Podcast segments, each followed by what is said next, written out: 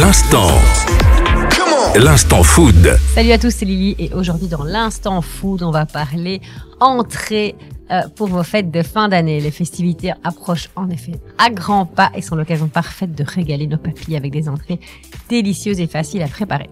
Aujourd'hui, je vous propose quelques idées gourmandes qui feront briller vos tables de fête.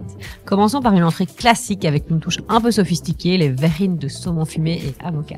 Vous superposez des couches de saumon fumé, d'avocat écrasé que vous aurez assaisonné avec un peu de citron, sel, poivre et de fromage frais dans de jolies verrines.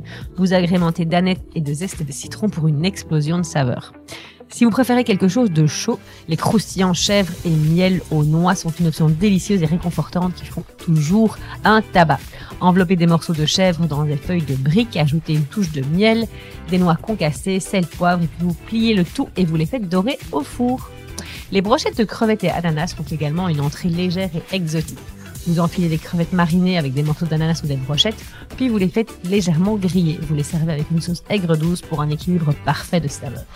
Pour une option végétarienne, pensez aux tartelettes aux champignons et au fromage de chèvre.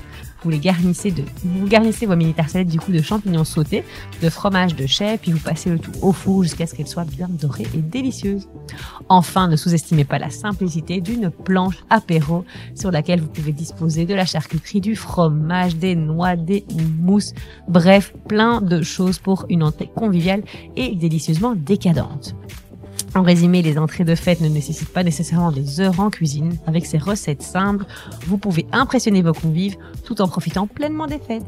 C'est tout pour aujourd'hui. Je vous remercie et je vous dis à tout bientôt pour plus d'inspiration culinaire, festive ou nutritive. Ciao